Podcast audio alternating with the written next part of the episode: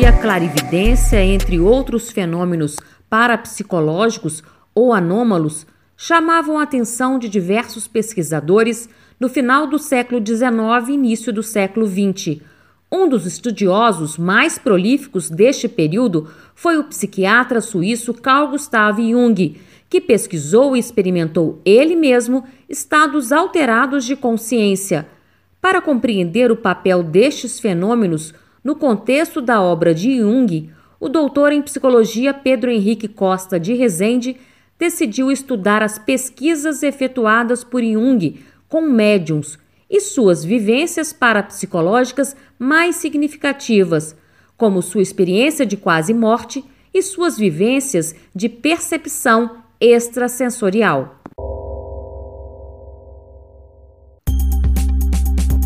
Olá, eu sou Regina Campos e neste episódio do Fé Consciência eu converso com Pedro Henrique, autor do estudo A Importância dos Fenômenos Psíquicos para o projeto de psicologia de Carl Gustav Jung. Além de psicólogo, Pedro é filósofo, mestre pela Universidade de São João del Rei e doutor pela Universidade Federal de Juiz de Fora. Devido ao distanciamento social, nossa entrevista foi feita através de uma videochamada não sendo possível extrair o som ambiente.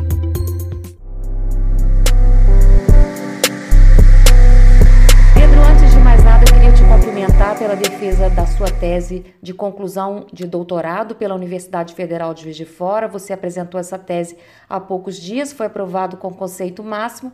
Então, meus parabéns por essa conquista. E eu queria que você começasse explicando quem foi Jung. Muito obrigado. É Jung ele foi um autor, psiquiatra suíço. É interessante a gente falar um pouco do percurso dele é, profissional.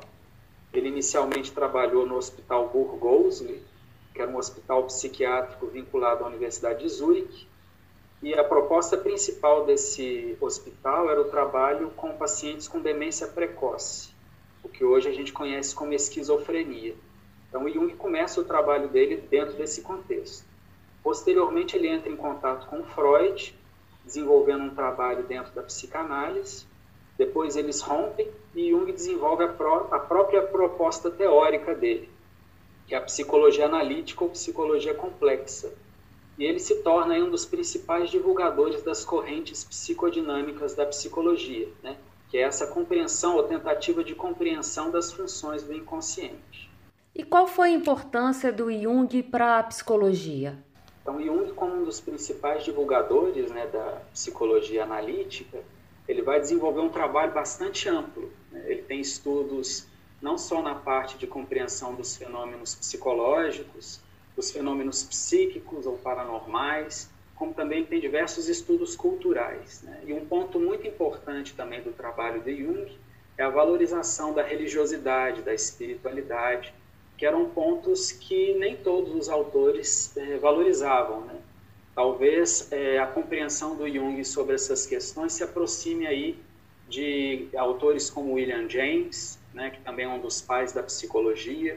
Já o Freud, por exemplo, não, não valorizava, né, ou pelo menos não tinha uma compreensão tão ampla sobre essas questões.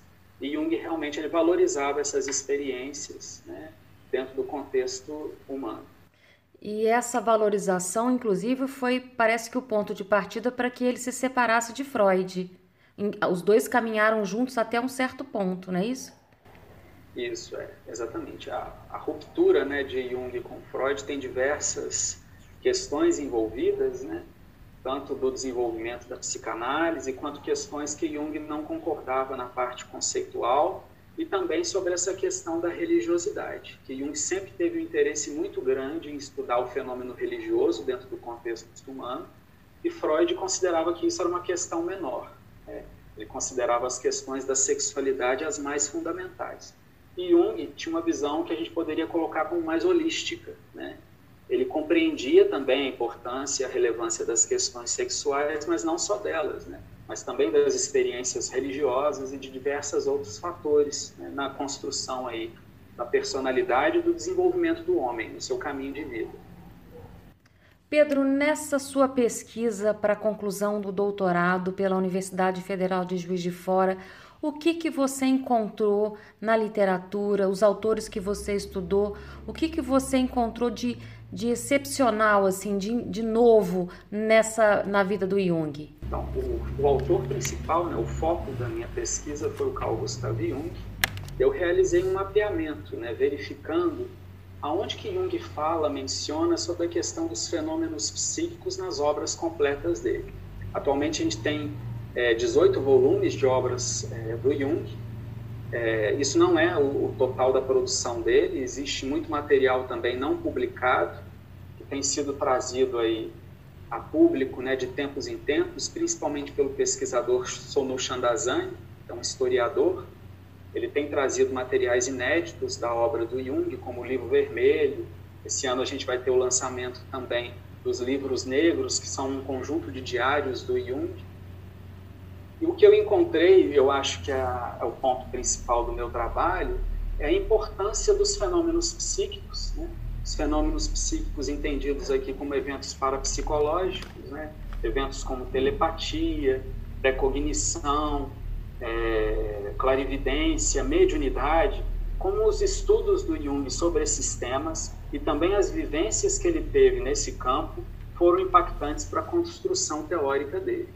A maioria das pessoas que estudam Jung, dos pesquisadores jungianos, eles vão numa direção de interpretação desses eventos só como fenômenos inconscientes, mas eu busco demonstrar no meu trabalho que Jung também dava abertura para a compreensão objetiva desses eventos, né? ou seja, reais manifestações espirituais ali na vida dos indivíduos e também na vida dele, né? que ele experimentou muitas dessas experiências.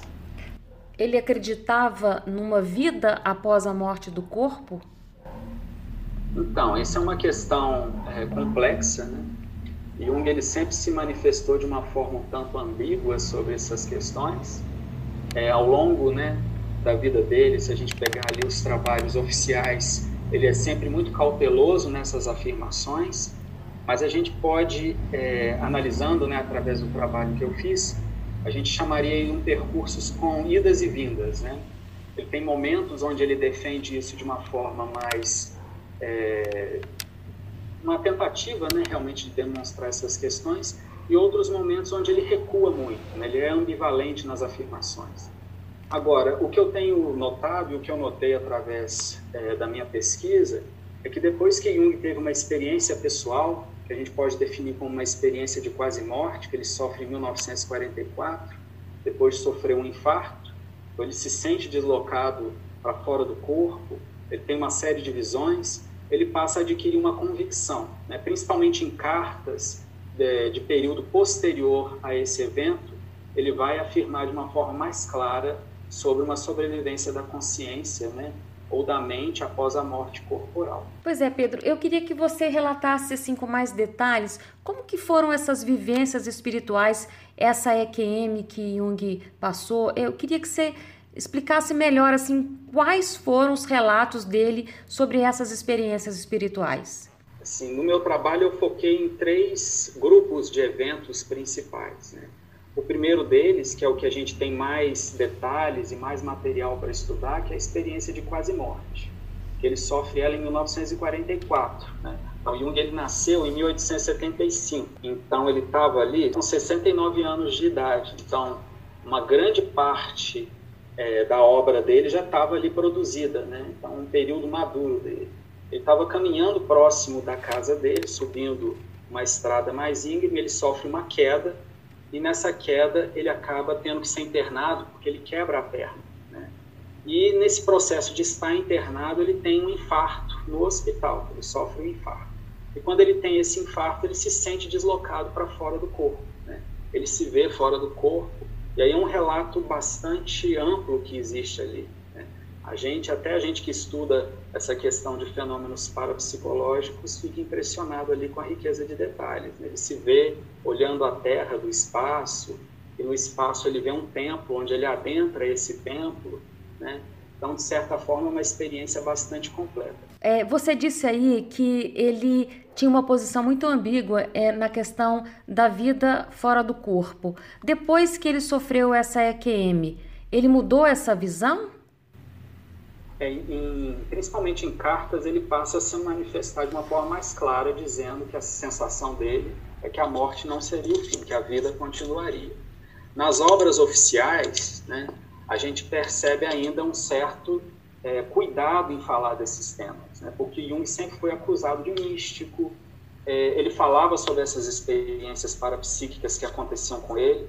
Antes desse evento da EQM, ele teve experiências que a gente poderia classificar como pré-cognições. Né? Por exemplo, no período de 1913, no período anterior à Primeira Guerra Mundial, ele tem uma visão, quando ele estava andando de trem, ele tem uma, é, aparece na frente dele, né? ele tem uma experiência visionária, onde ele vê a Europa, né? É, a imagem ali dos continentes, do, os países da Europa e uma onda gigantesca a, a, é, atingindo esses países. Né? E em seguida que ele vê essa onda atingir esses países, ele começa a perceber que esse mar ele começa a se transformar em sangue. E ele via diversos destroços, né? É, flutuando sobre essa água e corpos de pessoas mortas também. Então ele fica bastante impactado com essa visão. Ao mesmo tempo ele via né, que todos os países ali, desde a Inglaterra até próximo da Rússia, eles estavam atingidos e a Suíça se elevava né, sobre essa catástrofe que tinha acontecido. É como se a terra ali da Suíça, que é onde ele morava, se elevava. Né? É, num primeiro momento, ele interpreta aquela visão como um perigo que ele tivesse sofrendo algum tipo ali de transtorno mental, algum adoecimento psíquico. Né? Posteriormente, ele tem outras visões com essa mesma temática né, da Europa sendo atingida ali é, por uma catástrofe e aí, logo no ano seguinte, 1914, tem a declaração da Primeira Guerra Mundial, em 1 de agosto. Né? E aí ele fica mais tranquilo, porque ele desloca a interpretação de um campo de vista pessoal. Ah, então, sou eu que estou ali é, sofrendo uma perturbação, mas eu tive realmente uma experiência pré-cognitiva. Né? Essa minha visão seria o cenário da guerra que estava ali eclodindo. Então, ele tinha experiências desse tipo, né? e outras também, e ele já tinha uma certa visão, é, diversas, né, haviam falas de uma visão de Jung sobre um místico, né? Ele não gostava muito dessa percepção sobre ele, porque ele tinha também todo um trabalho intelectual e científico. Então ele era muito cauteloso de falar sobre essas questões, para que essa visão de místico realmente sobre ele não não pesasse mais do que o trabalho científico dele. ele tinha alguma crença religiosa, Pedro? Ele veio de uma família protestante, né? o pai dele era um pastor protestante, então ele vinha desse contexto religioso, né? onde os assuntos religiosos eram sempre falados. A mãe dele também falava constantemente de histórias de espíritos, né? dessa tradição mais do campo, onde as pessoas é, têm um conhecimento têm uma experiência sobre esses eventos, né? de ver espíritos, ver assombrações. Então, isso fazia meio que parte do contexto da família dele. Ele conta também em alguns relatos, né? por exemplo, tem a biografia dele, Memórias, Sonhos e Reflexões, onde ele comenta né, que os avós dele também, principalmente o avô materno, tinha experiências de ver a esposa falecida e conversar com ela. Então, esses assuntos faziam parte ali da história de vida, de vida dele. Mas ele nunca foi uma pessoa religiosa no sentido de frequentar uma religião. Né? por mais que ele fosse protestante, ele não frequentava a igreja se não fosse ali em eventos né, de casamento ou de falecimento de amigos. Não era uma pessoa de estar ali frequentando é, a igreja toda semana, mas tinha uma postura religiosa diante das situações. Ele procurou investigar, conversar com pessoas, é, procurar autores, estudiosos é, sobre essas experiências de, de visões, até mesmo dos relatos da própria família? Então, no período em que ele ainda era estudante de medicina, ele teve contato com diversos autores desse campo, né, que estudaram fenômenos mediúnicos ou fenômenos de estados alterados de consciência. Ele estudou William Crookes, ele estudou o Zuner, posteriormente ele vai entrar em contato com a obra do Frederick Myers, do William James, que também estudou casos de médiums, do Justino Skerner, que acompanhou o caso de uma sonâmbula que tinha estados alterados de consciência, e também ele entra em contato posteriormente com os trabalhos do Heim, né, do Joseph Banks Heim, que é um dos principais autores da parapsicologia. Então ele estudou bastante sobre esses assuntos, né, e isso tem uma repercussão sobre a obra dele. na construção de teorias, de conceitos, né? principalmente do conceito dele de sincronicidade. Você mencionou a sincronicidade. Me explica melhor esse conceito e como ele foi desenvolvido. Então, o Jung desenvolveu esse conceito de sincronicidade a partir de diversas experiências. Tanto experiências que ele teve com pacientes, quanto experiências pessoais dele. Por exemplo, né, uma das experiências com pacientes. Ele conta que uma vez uma paciente muito resistente, muito cética que ele estava atendendo, contava para ele durante a sessão de terapia que ela tinha sonhado que era dado para ela de presente um escaravelho dourado, um besouro dourado. Né? E no momento exato em que ela está contando essa história, na janela do consultório bate ali, eles, eles escutam um barulho de algo batendo na janela. E aí Jung vai até a janela e vê que tem um besouro dourado, né? Um besouro da espécie Cetona aurata que ele menciona, que é um besouro que ele tem um certo brilho dourado na, na aparência dele ali. E aí ele pega esse besouro e entrega para o paciente que fica muito impressionado né, com aquele evento. Isso, de certa forma, tem um efeito terapêutico, porque quebra com a resistência da paciente, né, das intervenções que Jung fazia. Outro dos casos que Jung conta em relação a atendimentos dele é de uma outra paciente que ela relata que todo evento traumático da vida dela, ela via que um conjunto de pássaros se aglomerava sobre o telhado da casa dela. Então, na morte da mãe dela, na morte da avó dela, esse, esse acontecimento se repetia. E aí ela estava bastante apreensiva em relação ao marido, e de novo aí esses pássaros se reuniram sobre a casa dela, o que depois vem a se confirmar porque o marido dela faleceu. E Jung também tinha algumas experiências pessoais, como o caso que eu relatei da visão, né, que seria ali uma precognição, uma premonição da Primeira Guerra Mundial. Então, o conjunto desses eventos auxiliaram Jung na estruturação do conceito de sincronicidade seria uma coincidência significativa entre um evento subjetivo e um evento objetivo. E eles são unidos pelo sentido. Né? Então, não seria uma simples é, coincidência, né? Mas, de certa forma, um fator emocional ele estaria envolvido nesse processo de associação de um evento subjetivo de um evento objetivo. E esse conceito de sincronicidade ele dá abertura também a que os eventos parapsicológicos sejam compreendidos dentro do campo da psicologia analítica. Chegamos ao final de mais um episódio do Fé Consciência, o podcast do NUPS, o Núcleo de Pesquisa em Espiritualidade e Saúde da Universidade Federal de Juiz de Fora. O nosso muito obrigada pela entrevista ao Dr. Pedro Henrique e a você pela audiência neste podcast. Este episódio foi editado por Carolina Leonel produção de Paula Mata e Davi Barroso e trilha sonora de Romário Rodrigues.